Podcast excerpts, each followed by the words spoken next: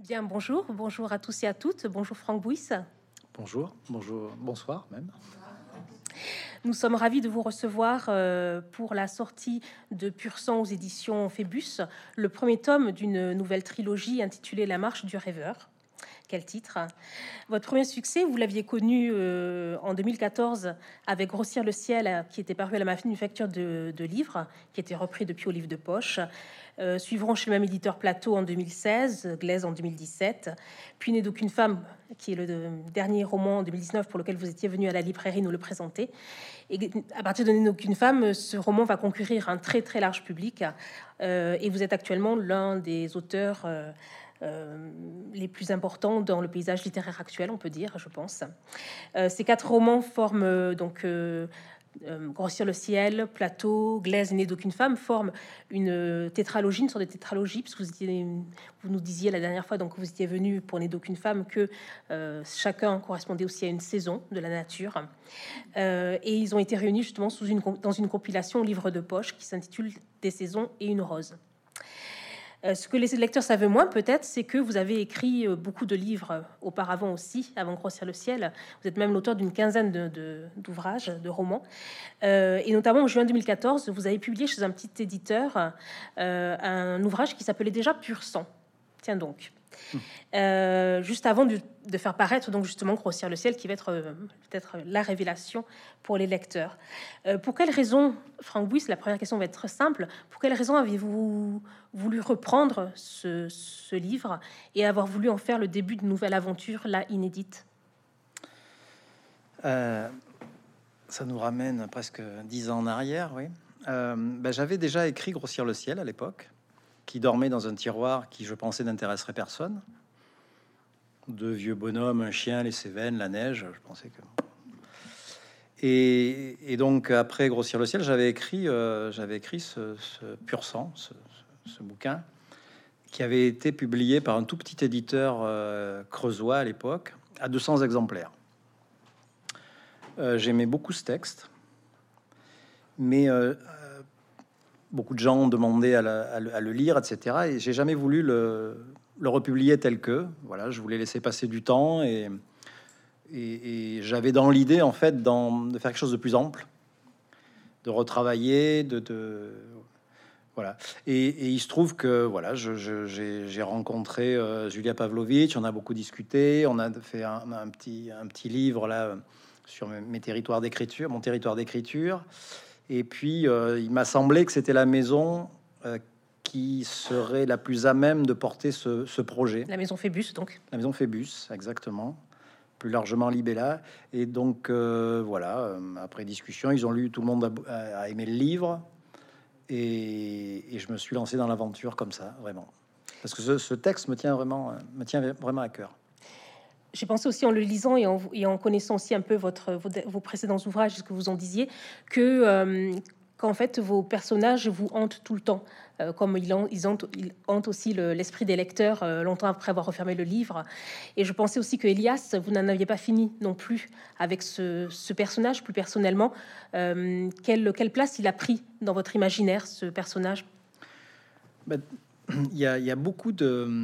Bah, le, premier texte important, vraiment, où là il s'est passé vraiment quelque chose, une espèce de, charnière dans, mon travail, c'est Vagabond. Et, dans tous mes livres, il y a souvent des vagabonds. Des, hmm. Il y a, il y a des, des, des, personnages qui errent.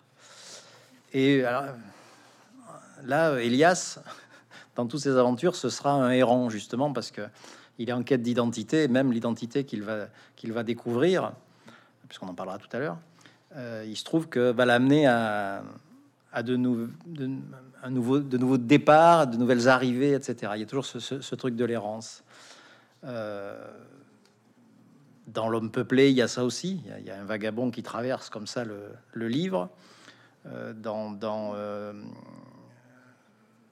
Glaise, par exemple, ça se termine par un vagabond qui, découvre le corps de, de, Mathias dans la montagne, etc. Voilà, il, y a, toujours cette idée-là, ces personnages.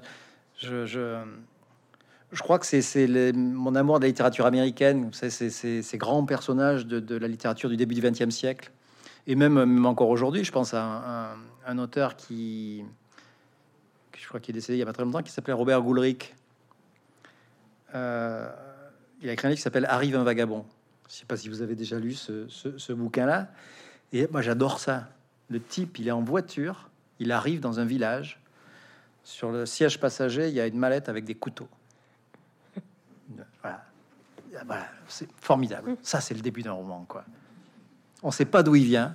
Qu'est-ce qu'il vient faire là avec des couteaux dans une mallette en cuir? C'est déjà le mystère. Voilà, ça, c'est déjà. Vous parliez de hanter. Voilà, déjà le personnage. Moi, il me hante. Et, et- et Elias, euh, si on entre un peu dans le vif du sujet, euh, tous tous mes livres, à partir justement de ce moment charnière, ils proviennent, mais je le découvre après, d'une- révolte, quelque chose de qui me prend aux tripes. Et j'ai des, parce qu'après j'analyse, parce que quand j'écris, moi je sais pas du tout hein, ce que je fais, je sais pas où ça va aller, euh, le pourquoi, c'est une question que je veux surtout pas me poser. Et vous écrivez son plan. Et j'écris totalement sans plan, sans rien. Et j'ai analysé que cette révolte, elle venait du génocide euh, des Indiens. Voilà. Et notamment euh, de ce que j'ai beaucoup lu, de cette longue marche des nez percés pour la liberté, qui avait été euh, chassée euh, d'Oregon par les, par les colons et par l'armée américaine. Et ils voulaient les parquer comme ça dans un, dans une, alors qu'ils étaient dans un endroit idyllique, hein, au bord d'une rivière poissonneuse, etc. Ils les ont parqués dans une espèce de désert et ils ont refusé ça. Ils sont partis, ils voulaient rejoindre euh, la frontière canadienne et rejoindre Sitting Bull. Ils ont déjoué l'armée américaine tout le temps et ils sont fait massacrer à, à 20 km de la, de la frontière. Euh, donc j'ai beaucoup lu, j'ai beaucoup vu de, documentaires euh, euh, et ces photos extraordinaires de Edward Sheriff Curtis. Il y a, ce truc-là qui me hante aussi, de témoigner de quelque chose avant que ça disparaisse. Ce qu'on peut retrouver dans Grossir le ciel, avec ces, comme dirait Marilyn Lafont, ces derniers Indiens. Euh, y a- là, c'est voilà, ce type-là, ce photographe extraordinaire, Puis quelque chose qui part d'une image aussi. passe, voilà, mais je je peux pas, je, je, je, je suis un très mauvais photographe, je, suis un très mauvais peintre, je suis un très mauvais musicien, donc j'essaie de faire un peu de musique et de peindre des images avec, avec des mots. Voilà, j'essaie de faire ça. Et donc, euh, quand une image me, me happe, c'est-à-dire c'est tous ces visages, tous ces, tous, ces Indiens d'Amérique, que ce type-là a passé 25 années de sa vie à aller photographier partout aux États-Unis jusqu'en Alaska, euh, je sais pas pourquoi ça, me prend aux tripes. Je sais pas. Euh, Il y a quelque chose de l'ordre de la dignité qui me touche infiniment, comme dans les, ruraux que je peins, que je connais, que je connais parfaitement, comme dans ces, dans ces Indiens-là, quelque chose. Ils sont en train de mourir, mais ils sont dignes. Il y a une espèce de dignité face à la à la fin qui se profile, et qui est inexorable. Et là, Elias, en l'occurrence, c'est un descendant de ces tribus euh, de, de nez percés, justement. Ses parents adoptifs.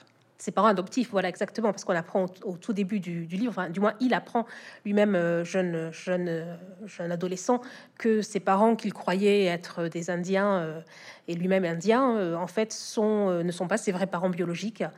Et, et donc ce secret va qu'ils avaient euh, va faire une sorte de déflagration dans son monde, une sorte de rupture totale. Et donc il va être partir en quête de son identité, de ses vraies origines, qui sont françaises et pas n'importe où en France non plus. Oui, Ah, il y a quelque chose qui- traverse tous mes livres aussi, c'est le problème de l'identité, de la, cette espèce de qui on est. Voilà, on a besoin de, on a besoin de racines, on a besoin de, de- de- d'un socle pour pour exister. Et effectivement, euh, lui qui croyait être en équilibre dans un endroit euh, euh, Eden Creek ou euh, voilà, qui est une histoire incroyable. euh, Un paradis. d'un métissage de, de, de, de, de, laisser pour compte qui, a créé comme ça cette, société. Bah, il se trouve que bah, voilà, sur son lit de mort, au tout début du livre, la vieille indienne lui dit que ce sont pas ses vrais parents, que ses vrais parents étaient français, qui sont partis euh, alors qu'il était bébé pour régler des affaires en France, qui sont jamais revenus. Et a juste une adresse qu'ils lui ont laissée, la Croix du Loup, avec euh, tout un programme aussi, la Croix du Loup. Et un nom, Charles et Estelle euh, Montvert. Oui, De alors, et voilà, il, s'appelait Green Hill euh, aux États-Unis et Voilà. Charles et Estelle de, Mon, de Montvert, de Montvert, donc des nobles. Voilà. Hmm. et il va découvrir une, une histoire euh, euh, relativement incroyable.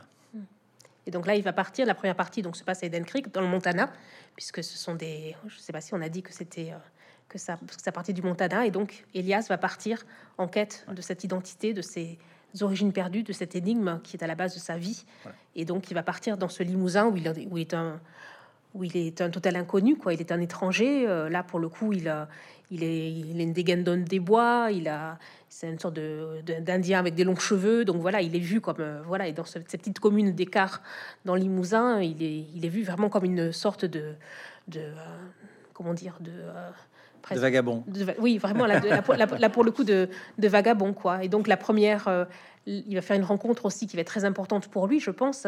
Enfin, euh, qui, est, qui, est, qui est une rencontre qui n'est pas anodine non plus. C'est celle de John Gray. Comment se, enfin, la rencontre dans le bistrot, dans ce, dans ce, dans ce rade perdu, comment se, comment ça va se dessiner là pour vous? Ça, Comment il apparaît John Gray? Puisque vous dites que vous écrivez au fil de la plume. Ah ouais, mais c'est assez, assez étonnant. C'est parce que le, moi, j'imagine que le, le livre est déjà écrit quand je me mets à l'écrire. Il est déjà écrit dans ma tête. Et il faut qu'il rencontre une émotion, une émotion forte pour que la première phrase démarre comme ça, ça me mette le feu aux poudres. Et après, voilà, j'espère qu'il y aura assez de poudre pour aller au bout du bouquin. Et mais, euh, mais quand je me retourne après, je me, je me dis, ben oui, c'est-à-dire que donc toute la première partie, la première partie du livre donc se passe dans le Montana, l'enfance de d'Elias avec euh, papa et maman Tulsa. Euh, en filigrane, euh, vous avez des passages comme ça de la, fuite d'un petit groupe de nez percés qui parvient à s'échapper du massacre et qui rejoint cette vallée perdue. Donc vous avez tout ça en filigrane. Et puis la deuxième partie se passe effectivement à la, à la- à la Croix du Loup. Et moi, euh, euh, il y a peut-être 20 ans de ça, même plus de 20 ans, j'avais découvert comme ça un, un petit château euh, dans le village qui s'appelle l'Écart, qui est vraiment à l'écart. Et une partie en ruine, avec une tour en ruine, un truc bizarre, comme si elle avait été tranchée euh, avec un, par, par l'épée d'un géant. C'était, c'était assez étonnant. Et je, je- déjà, je, je devais me raconter une histoire. Et là, il y avait une petite maison sur le côté, petite maison en pierre. La première voix que j'ai entendue, c'est une voix anglaise. Et je me suis mis à discuter. C'était un Écossais. Donc voilà d'où vient John Gray en fait, qui, est pas. euh, Et, et ça, ça me rendait bien service parce que le pauvre Elias, il parle pas pas un mot de français, donc ça, résol- ça, ça résolvait les problèmes de communication. Parce que lui, John Gray, ça fait longtemps qu'il habite euh, là et qu'il connaît pas mal d'histoires. Oui, il va accueillir, euh, il va accueillir Elias, puisqu'il parle anglais lui-même. Donc là, ça va. Il va l'accueillir chez lui, enfin dans un petit gîte qu'il a. ouais. petit gîte. Et, euh, et c'est comme Rose d'une certaine façon, quoi, puisque c'est aussi dans, dans les d'aucune femme, euh, Rose aussi, elle, elle vous parlait d'une certaine façon. Vous, avez, vous entendiez la voix de Rose à travers ce, ce, ce- ce monastère, cette, cet ancien asile. Ah oui, ben, de toute façon. Il y a cette euh, dimension-là, comme ça, qui est, euh, qui est présente de vos personnages. Oui, oui, oui, moi j'ai pas d'imagination. L'imagination, c'est l'art de recomposer sa mémoire. Voilà, c'est comment on articule le, le chaos quand ça arrive comme ça. Voilà, quand les personnages arrivent, qu'ils ont des choses à vous dire, et ils veulent tous parler en même temps. Donc comment on articule cette espèce de, de, de, grand chaos comme ça pour que ça devienne, pour essayer de, de cadrer un petit peu ce qui est, ce qui est dit. Donc euh, il faut accepter une chose, c'est de s'absenter. C'est tout. Il faut accepter ça. C'est-à-dire ne pas être, euh, ne pas devenir le personnage, mais lui laisser la place.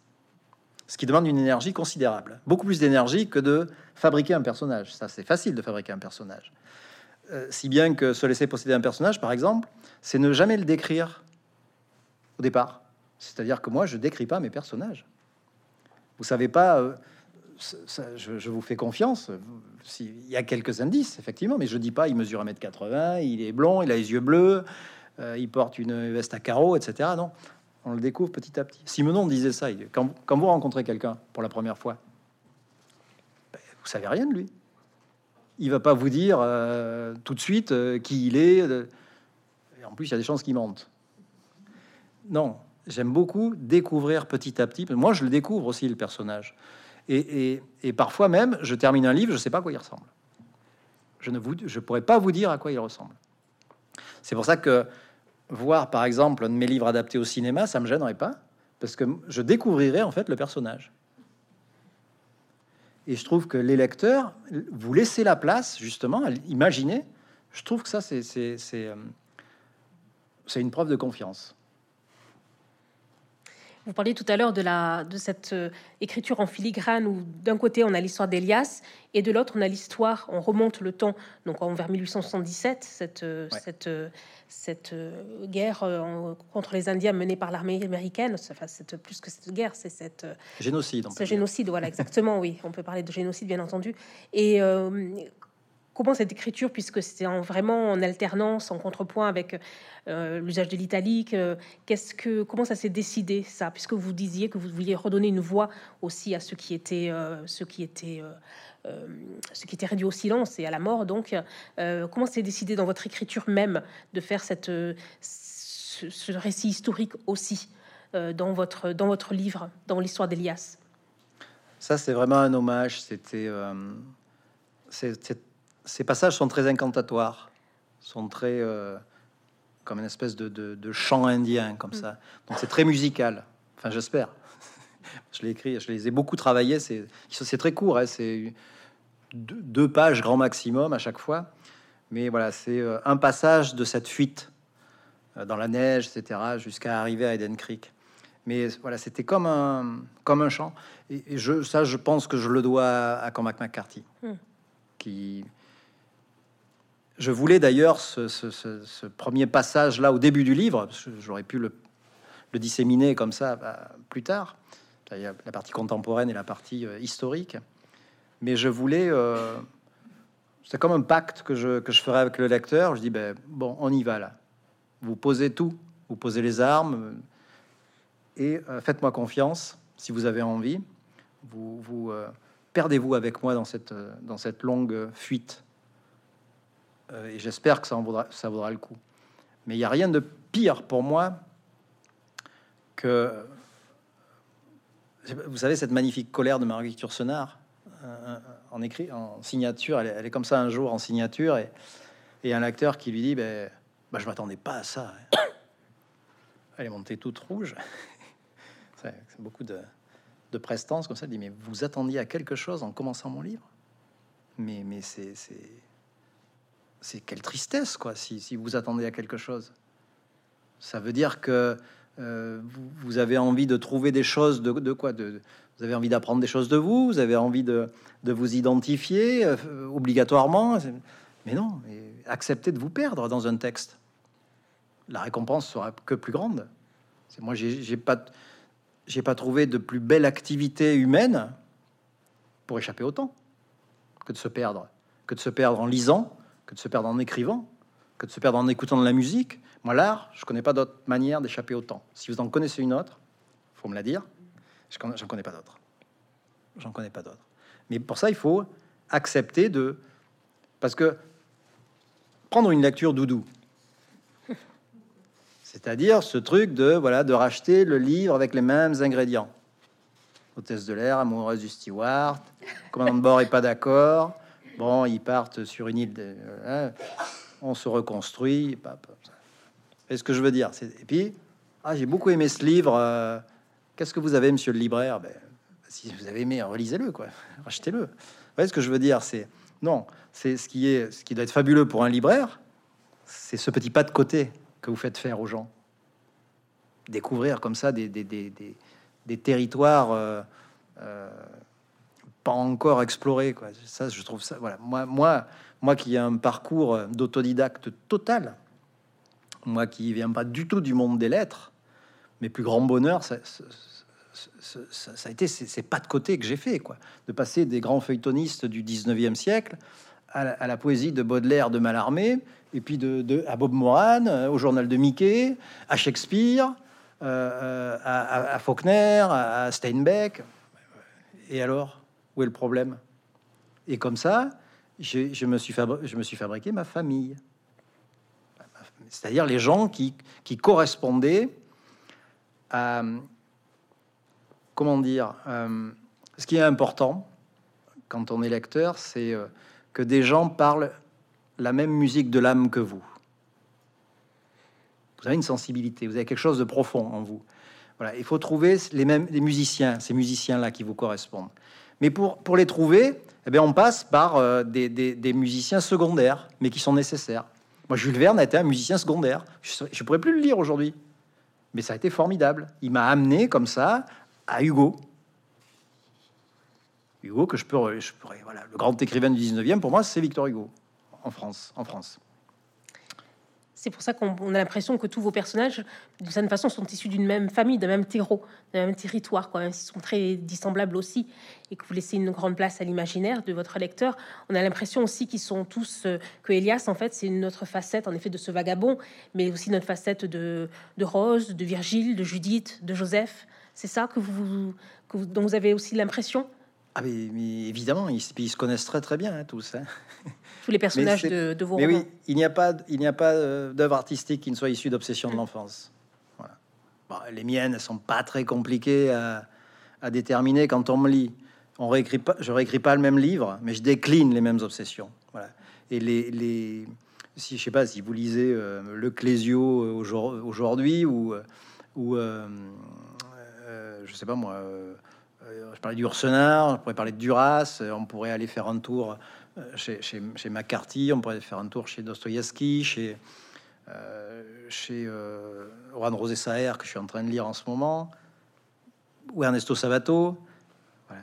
C'est pas le même livre à chaque fois, mais ce sont les mêmes obsessions. Et, la cohérence, elle est là. Et comme tout part des personnages, les livres, ils partent pas des lieux. Hein. Les livres, ils partent des personnages. C'est eux qui vous amènent vers un lieu d'évidence. Moi, je me souviens, vous parliez de grossir le ciel. On, s'était rencontrés à cette occasion-là. Et moi, quand j'ai commencé à, tourner, à faire des rencontres partout, euh, partout en France et, un petit peu en Belgique, en Suisse, il n'y a pas une rencontre où il, pas quelqu'un qui venait me dire Mais je connais Gus, il habite à côté de chez moi, dans les Vosges, euh, euh, dans les Pyrénées alors que Gus, je dis, voilà, il est Sévenol. Ben, je me dis, c'est gagné. C'est-à-dire, il y a ce, côté universel. Pourquoi aujourd'hui on lit encore Shakespeare? Et, moi, souvent, je suis incapable de vous dire si euh, ça se passe au Danemark, à Athènes, euh, en Suède, etc. Non, il me parle des passions humaines. Voilà. Hamlet, que j'ai lu, relu et re-relu, il me parle des passions humaines. Voilà. Et des fantômes. Des fantômes du passé c'est-à-dire ce qui euh, parliez de, personnages qui se connaissent, qui, qui, me hantent effectivement quand je les, j'allais dire quand je les écris, mais quand je les, euh, quand ils me font vivre, quand ils m'animent en fait, euh, j'ai l'impression que c'est comme une stratification comme ça, et qui se connaissent tous effectivement. Et la seule manière que j'ai trouvé moi de les faire taire un petit peu quand ils ont fini de, de, me dire ce qu'ils ont à dire, c'est que d'autres personnages arrivent. Et je me rends compte que bah, ils se connaissent encore. Hein. Euh, on parlait de Vagabond tout à l'heure, enfin vous parliez de Vagabond tout à l'heure, euh, qui était un récit, un, court récit euh, qui répond à d'autres à d'autres, euh, à, des figures comme ça euh, chez vous qui sont presque tutélaires, quoi. Euh, des clochards célestes chez Kerouac. Enfin voilà, c'est dimension comme ça de, de personnages comme ça errants. justement, Elias aussi, c'est un personnage errant. Elias, c'est Ulysse aussi. On a, enfin, on a dans la dans la sonorité, on pense aussi à ça, puisque Merci. Il, y a une sorte aussi de, de quête comme ça qui va l'emmener vers un retour dans, en France, vers un lieu, un, lieu inconnu. il va rencontrer moult révélations et moult péripéties, bien entendu qu'on ne va pas euh, qu'on ne va pas dévoiler, qu'on ne peut pas dévoiler. Mais euh, c'est cette, toute cette littérature-là qui, qui est pétrie dans vos, dans vos livres et qu'on retrouve aussi notamment dans la poésie que vous avez édité aussi l'an dernier, euh, non, en 2021, pardon, mm, mm. aussi chez Phébus. Euh, poésie et récit en prose qui s'appelle Fenêtre sur Terre, euh, qui est sorti depuis chez au livre de poche. Et euh, je trouve très beau aussi comment ça a une résonance avec vos, votre univers. Alors bien sûr, on trouve certains personnages qui nous sont familiers, mais aussi on retrouve votre façon d'écrire, de voir le monde, de travailler. Ça aussi, c'était important de livrer ça à vos, à vos lecteurs, cette presque géographie intime, comme vous dites, cette intimité-là. Oui, oui, ça, ça, ça, permet de caler tous les meubles tous mes livres. je veux dire, de, de, de comprendre en fait d'où ça vient tout ça, puisqu'il y a des personnages qui, qui viennent faire un petit tour dans ce récit. Rose vient faire un petit tour, Virgile vient faire un petit tour, De Fenêtre sur Terre, Ouais. euh, aux Phébus. et, et c'est vraiment euh, c'est vraiment la pierre angulaire de, de, de- de mon travail, oui. Hmm. C'est parce que je disais que les lieux sont pas importants, ce sont les personnages qui vous amènent au lieu, mais n'empêche que moi je je suis ancré dans un lieu, mais que je fantasme aussi. Euh, qui, et, puis tous tous les tous ceux qui vivent là, euh, bah, je pense que je suis pas un écrivain d'un territoire ou d'un, d'un terroir. Je suis un écrivain de la terre, vraiment, Euh, dans le sens où je pense que tous les personnages qui vivent sur la terre nue fonctionnent à peu près tous de la même manière. Mais que vous alliez n'importe où en France, mais même euh, même même euh, même dans le Montana ou dans le Wyoming, bon, il y il y a il l'espace n'est pas le même, mais il fonctionne de la même manière. Il y a ce côté euh, euh, entre guillemets taiseux avec un peu tarte à la crème. On sait pas trop ce que ça veut dire. Un taiseux, c'est pas quelqu'un qui parle pas, hein. c'est quelqu'un qui dit pas, dit pas les choses, mais il parle, parle très facilement. Et donc euh, tout ça, ça fait enfler les secrets, les mystères, etc. Et, et- et effectivement, moi, dans- il y a, le vagabond vient faire un tour dans, dans Fenêtre Oui. sur Terre Deux fois. euh, deux fois. Et ça, ça me fascine. Des gens qui arrivent de nulle part, on ne sait rien d'eux. Et souvent, ces personnages-là veulent fonder quelque chose. Hmm. Ils veulent fonder quelque chose. C'est la, la fondation. C'est très, c'est très, euh, c'est très masculin, ça, Hmm. la fondation. La fondation qui se casse la figure, évidemment, assez rapidement, Hmm. puisque toute fondation est vouée à l'échec à long terme. Cette fondation qu'on retrouve aussi donc dans Pur Sang, puisque on retrouve la- l'histoire de la fondation alors de euh, d'Eden Creek par les par les Indiens, enfin par les ancêtres de Papa et Mama Tulsa, par euh, les euh, par ces par ces tribus de nez percés, de rêveurs, euh, qui donne rêveurs. aussi le titre de la de la de la trilogie de l'ensemble, la marche du rêveur.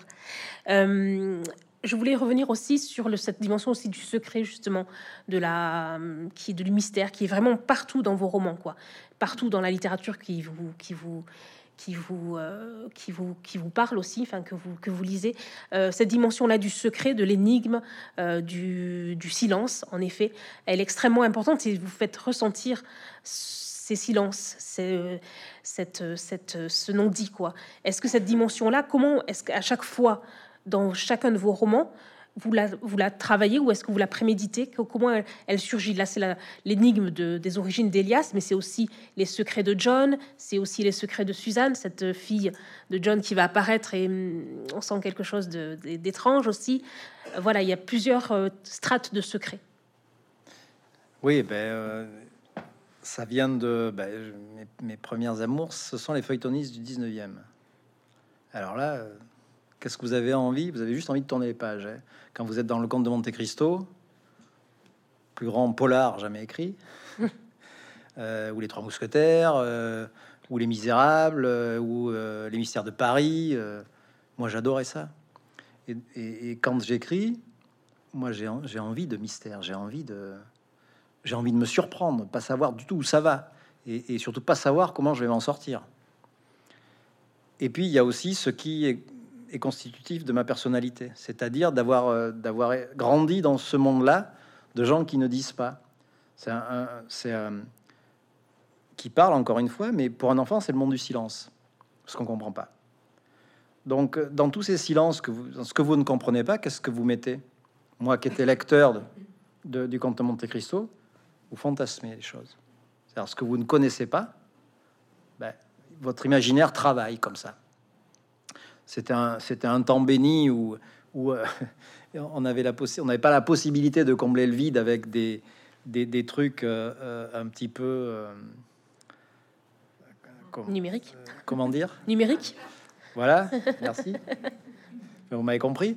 Ou euh, voilà, c'est c'est tellement facile, quoi. De mais non, moi je quand j'allais, quand je descendais au monastère avec ma sœur et, et, et- et mes cousins pour jouer, ben, et que je lisais le Conte de Monte Cristo avec ma grand-mère, nous racontait qu'il y avait des souterrains qui qui partaient, qui en partaient, euh, par lequel les moines s'enfuyaient pendant la guerre de Cent Ans. Ben, voilà.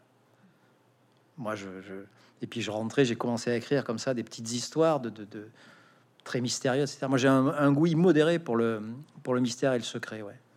ouais. Parce que c'est ce sont des mâles, des mâles au trésor. Hmm. Et tous tous les personnages, vous tous, vous êtes plein de secrets. Alors, il y a, ce qu'on montre pour vivre en société, ce qu'on, nos, personnalités, comment dire, le, corps social, et puis il y a le corps du roi, comme dirait Pierre Michon. Il y a le corps du roi. C'est lui qui écrit, c'est lui qui, qui va creuser en profondeur. Voilà. Et ça, on peut pas le, on peut pas le confier à n'importe qui. Des fois, on le confie à, personne. Mais et, et, on a, on a on, vit plus ou moins facilement avec, avec nos propres secrets, nos propres failles, etc., qui font de nous des humains. Euh, ben moi, mais, tout ça, je, le mets dans des histoires aussi, qui ne sont pas moi. C'est-à-dire, je suis partout et nulle part. Et ce sont les personnages qui me permettent comme ça d'exprimer euh, euh, euh, tout ce que je ne peux pas être dans la vie de tous les jours. Voilà, dans la vie de tous les jours, je peux pas être, je peux pas être Sarah, je peux pas être Rose, je peux pas être Virgile, je peux pas être Gus, je peux pas être une, une mésange, je peux pas être une roue de charrette, je peux pas être l'eau. Dans un livre, je peux être tout ça. Je peux être de l'herbe dans le vent. Ça, c'est extraordinaire justement, on sent dans votre, euh, même dans votre euh, parole, euh, un côté poétique, c'est vrai, hein, on, le dit, c'est pour dire combien vous travaillez aussi cette langue, alors que non pas paradoxalement, mais vous dites que vous êtes un, vous venez d'un pays de paysans, vous êtes un fils de, la terre, vous êtes euh, Faulkner disait lui-même qu'il était un fermier avant mm. tout. donc voilà, il y a cette, cette dimension extrêmement terrienne dans un de vos de vos justement de vos, de vos euh, poèmes en prose, de votre, vous écrivez, il suffit au commencement, il suffit d'un mot posé sur le billot, sur, posé sur un billot, pardon, et de le fendre en deux pour en faire jaillir un bruit, un démon, un ange ou encore un silence. Il suffit d'une phrase pour dire la saison, les corps dans les flammes, la rivière souterraine. Ça, le mot posé sur le billot, c'est ça en fait, l'extrême matérialité de votre langue, mais en même temps l'échapper vers quelque chose de, de, fulgurance poétique, comme dit, euh, euh, le préfacier de, de, et une rose, cette, ce côté à la fois prosaïque, concret, manuel, et à la fois l'envoler vers quelque chose d'un imaginaire. Comment vous travaillez cette, cette, pas cette dichotomie, mais cette, cette tension entre les deux Ce côté extrêmement terrien, mais en même temps extrêmement euh, presque onirique Comment ça, vous vient, ça, cette, cette ce travail-là de la langue? Déjà, faut pas avoir trop de respect avec les mots. C'est ça, dire fendre un, mot en deux. Il euh, faut, faut des fois les violenter. Parce que des fois, ils suffisent pas, les mots. Le côté très académique, vous savez, le truc là, bien chiadé, euh, très construit, euh, sujet, verbe, complément. Non, non, ce sont les accidents, souvent, qui, trucs pas prévus, qui sont, qui sont formidables. Ils marchaient sur la route, couleur pierre de fusil, chacun tout l'univers de l'autre. C'est mieux que de dire il se promenait euh, sur le sur la sur euh, sur euh, je sais pas moi la route de campagne. Enfin, un père et son fils marchent sur une route de, campagne. Je pourrais faire la même phrase. Non, il marchait sur la route, couleur pierre de fusil. Chacun tout l'univers de l'autre. Ça y est, on a, on a tout, tout. Ça, c'est voilà. Et je considère qu'il peut pas y avoir de littérature sans poésie. C'est-à-dire, je parlais de musique de l'âme. Hum. Si vous ne ressentez pas la musique de l'âme de l'auteur, bah, quel intérêt? Il va vous raconter une petite histoire gentillette ou, pas, ou, ou dur, ou un, truc euh, thriller. Euh. mais s'il n'y a pas quelque chose qui vous pénètre, une musique comme ça à l'intérieur, moi, pour moi, ça n'a aucun intérêt. Mais je parle en tant que lecteur. Hein. Je pose le livre tout de suite. Parce que, il va me parce que l'auteur va me donner accès à, à une dimension intérieure. Et il va pas rester en surface comme ça. Donc c'est ça qui, qui m'importe. Donc là, alors, pour en revenir à cette poésie, euh, on parle du monde paysan, mais, mais, peu importe. Euh, je considère que ce sont de grands poètes, mais ils le savent pas. Parce que être poète, c'est pas forcément déclamer des vers, hein. mais c'est savoir. Euh, regarder Faucher, mon grand-père. C'était de la poésie. Et quand on décrit un geste comme ça, quand je décris un geste aujourd'hui, que je le découpe comme ça, j'essaie d'en faire de la poésie. Je, repense à cette scène, euh, par exemple, de, de, Martha qui fait le café à la fin de Buveur de vent. Fait le café pour son, pour son père. Et pour la première fois, il comprend toute la poésie du geste. Et il comprend aussi qu'elle fait du café pour lui. Elle le fait pas pour elle.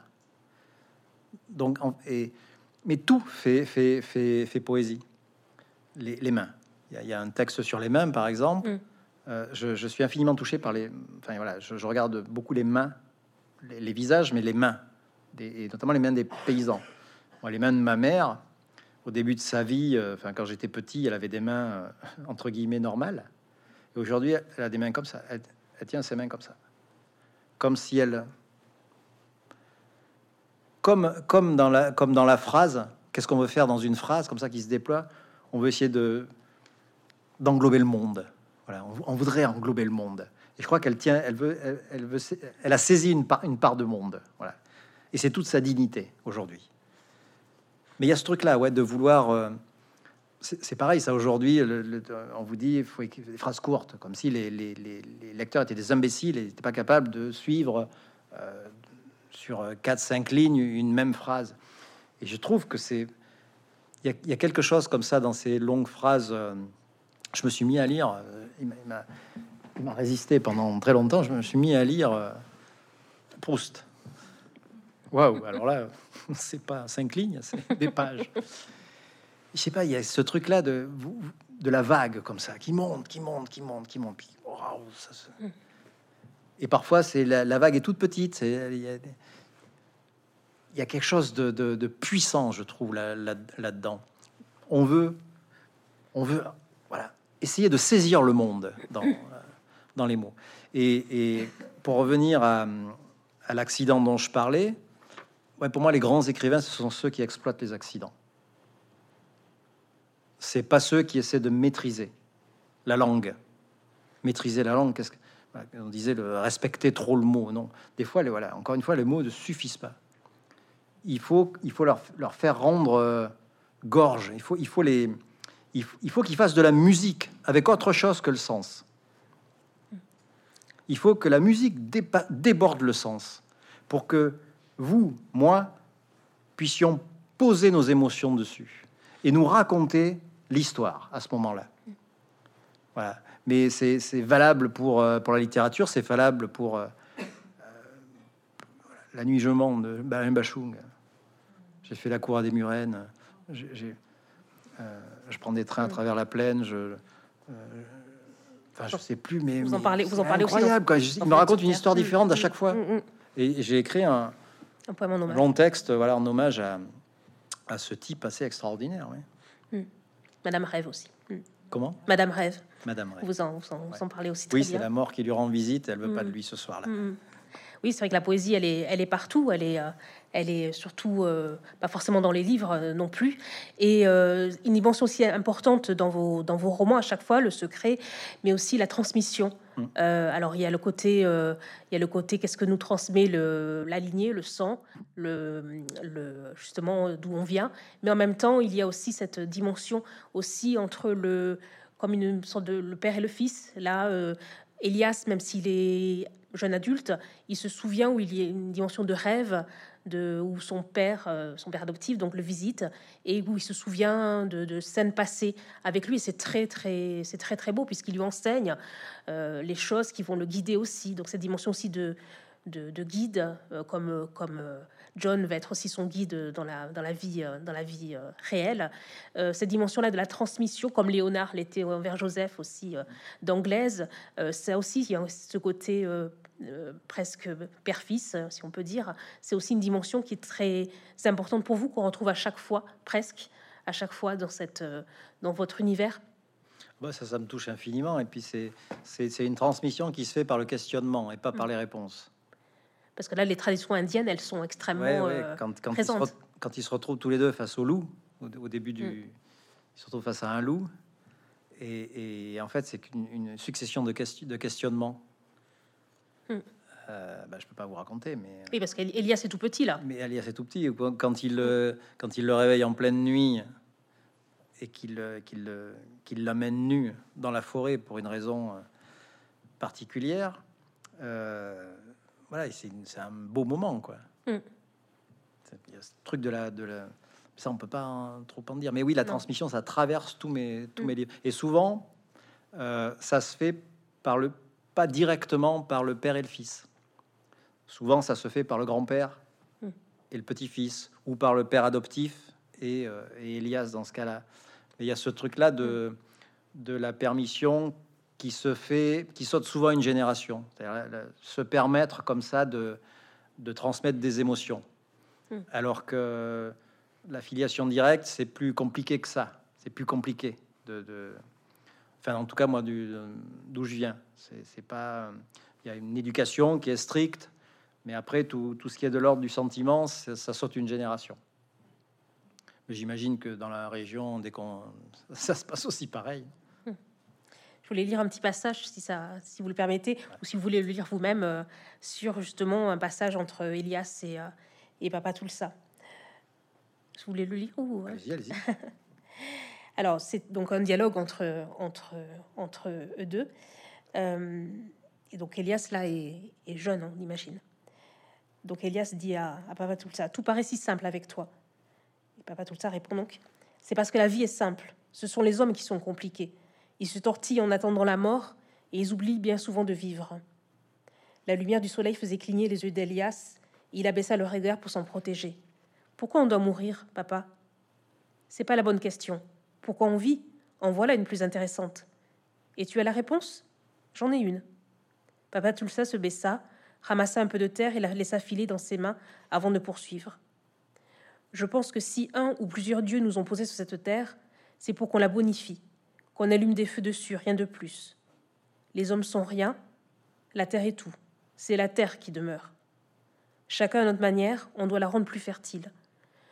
Donc ça, on peut dire que presque ce que dit euh, ce, à travers la voix de Papa Tulsa, c'est vous aussi qui le, qui le disiez à nous, euh, lecteurs. C'est Cette, cette, cette transmission-là aussi que vous voulez faire passer. Ouais, après, c'est très métaphorique parce que fertiliser la terre, c'est c'est euh, c'est lire des livres, c'est en écrire, c'est peindre, c'est aller, euh, enfin, se nourrir d'art, c'est fertiliser la terre. Mm. Mais ouais, vraiment. Que la terre est tout, que justement la, Oui, ben c'est paradoxalement, c'est la terre, c'est ce qui nous permet. Ce qui est intéressant, c'est quand on s'en soulève, quoi. Voilà.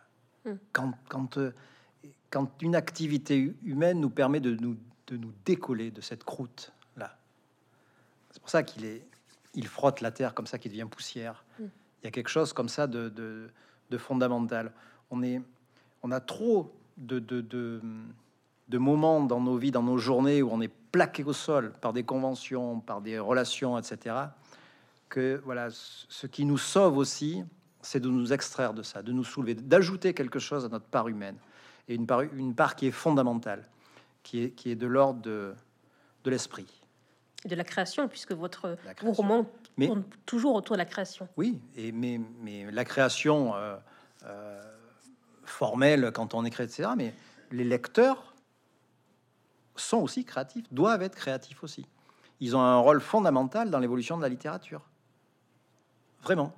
Il y a, il y a- il y a quelque chose euh, moi, qui, qui me touche infiniment, c'est quand un lecteur me dit, mais, mais là, pourquoi vous, vous avez écrit ça euh, à ce moment-là? Pourquoi vous le faites mourir Je dis, mais comment? Non, non, j'ai pas écrit ça.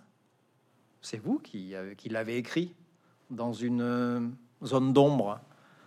Je pense à cette scène de Joseph foudroyé qui. où on me dit, mais pourquoi, pourquoi vous le, il meurt à ce moment-là? Il me dit, mais je reprends la page, je dis, mais il se, et il se releva et il la vit. Il meurt? S'il se relève. il- Non, mais il y a cette espèce de. Ce truc du destin, de la malédiction, puisque le grand-père a été foudroyé au début, qui parle aussi de l'histoire de chaque lecteur, qui fait que ça peut pas être autrement quand la foudre retombe dans la cour euh, euh, des décennies plus tard.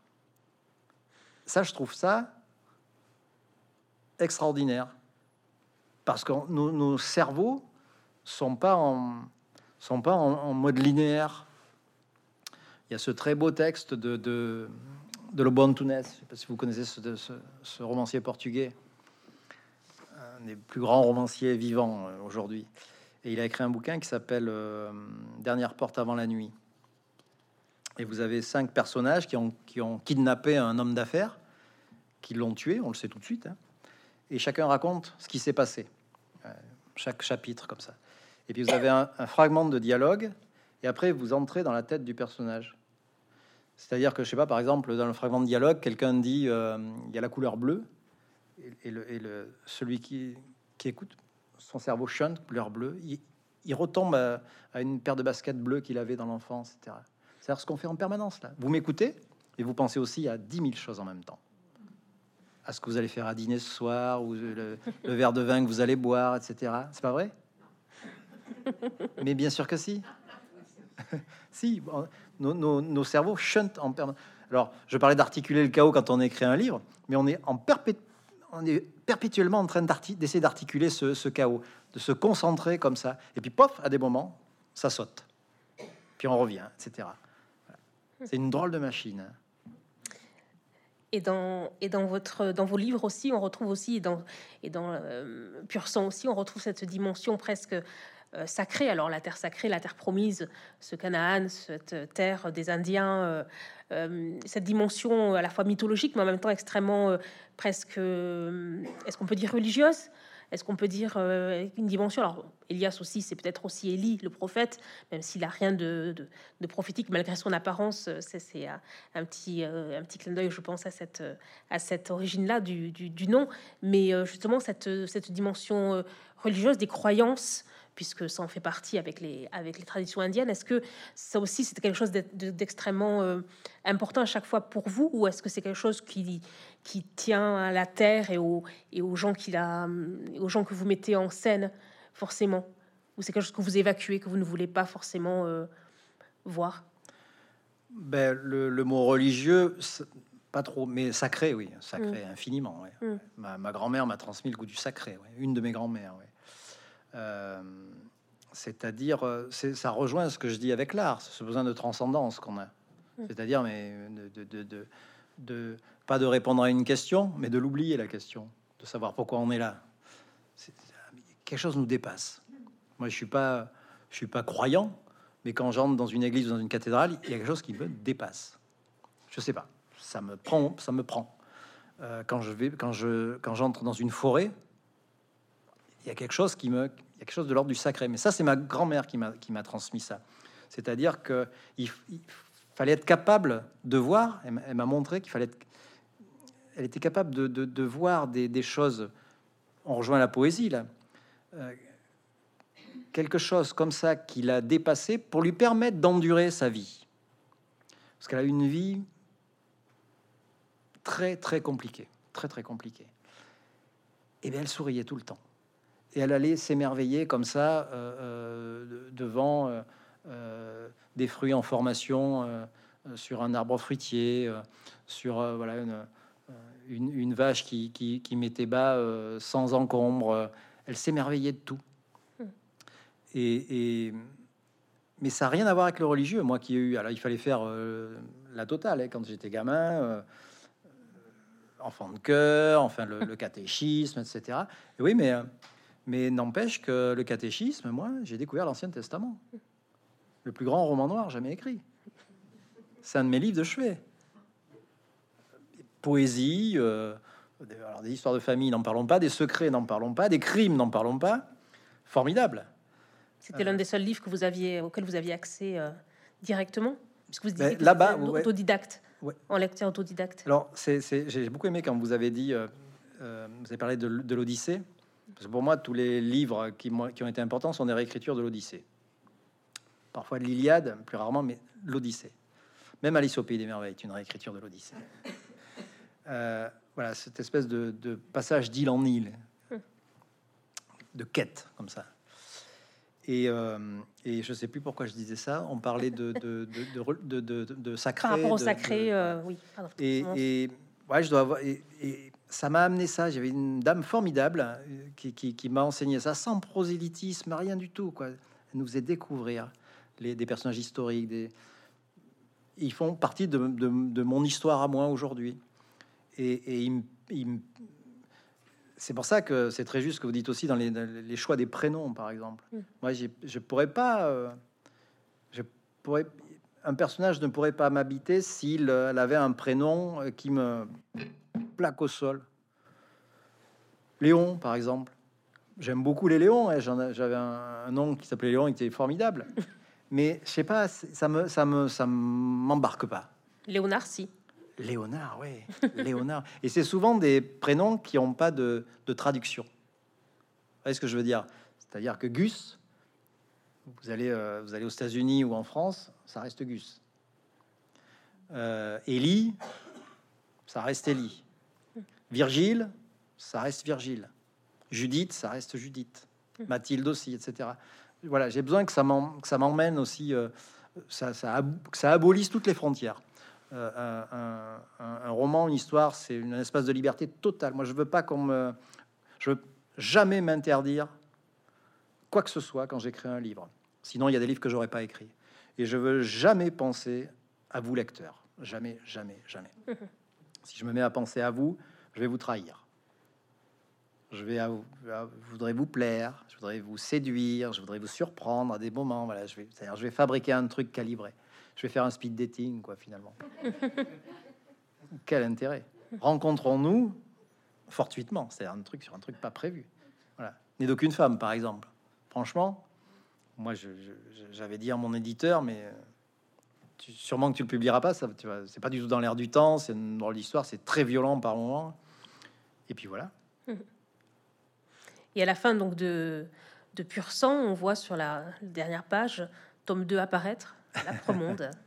Alors forcément, euh, avec un titre pareil, là aussi pareil, on est déjà embarqué, on a un imaginaire qui part, mais bon après c'est vous qui êtes, qui détenez aussi euh, au départ les clés.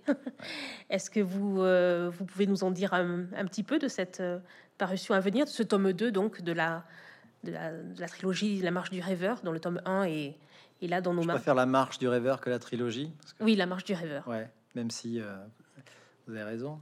Mais, euh, mais oui, oui, euh, ben c'est, il, a, il a laissé quelques fantômes dans le Montana, ce, hmm. ce, brave Elias. Puisqu'Elias, Elias. on peut dire juste que il va en effet découvrir le secret de ses origines, enfin du moins une partie du secret. Ah oui, ça pourrait se terminer là, hein. c'est-à-dire que là, il, a, il, a, découvert le secret de ses origines, sa famille, etc., une histoire qui en remuerait plus d'un. Puisque par rapport au, pur sang que vous aviez écrit en 2014, euh, vous l'avez forcément retravaillé, remanié Tout, ouais, entièrement. Ouais. L'histoire est là, hein. c'est la même histoire euh, que lui raconte John Gray. Hein. Hmm.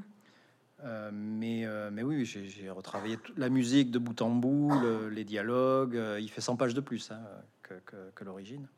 Et après Monde, là, je le, je le termine. Là, je, je, le termine avec de, de une drôle d'histoire aussi. Donc la suite, euh, la suite des, des aventures d'Elias. Ouais. Qui sont... il y a une autre histoire qui traverse le livre aussi. Là, il y avait la, la marche des rêveurs, la fuite des, des, mm. des nez percés qui allaient dans le Montana. Là, il y aura un, autre petit, pas en italique, mais un autre, euh, des petits fragments off comme ça, qui auront pour euh, intituler 1885. Et ce sera un autre personnage qui parle. Ça, j'aime bien cette petite voix off là qui ramène comme ça en arrière. Hmm. J'ai un, goût, euh, un goût euh, pas immodéré, mais euh, quelque chose qui me, qui me touche infiniment, c'est la, la, parole des anciens. Oui, elle est toujours très importante dans chacun de vos livres aussi.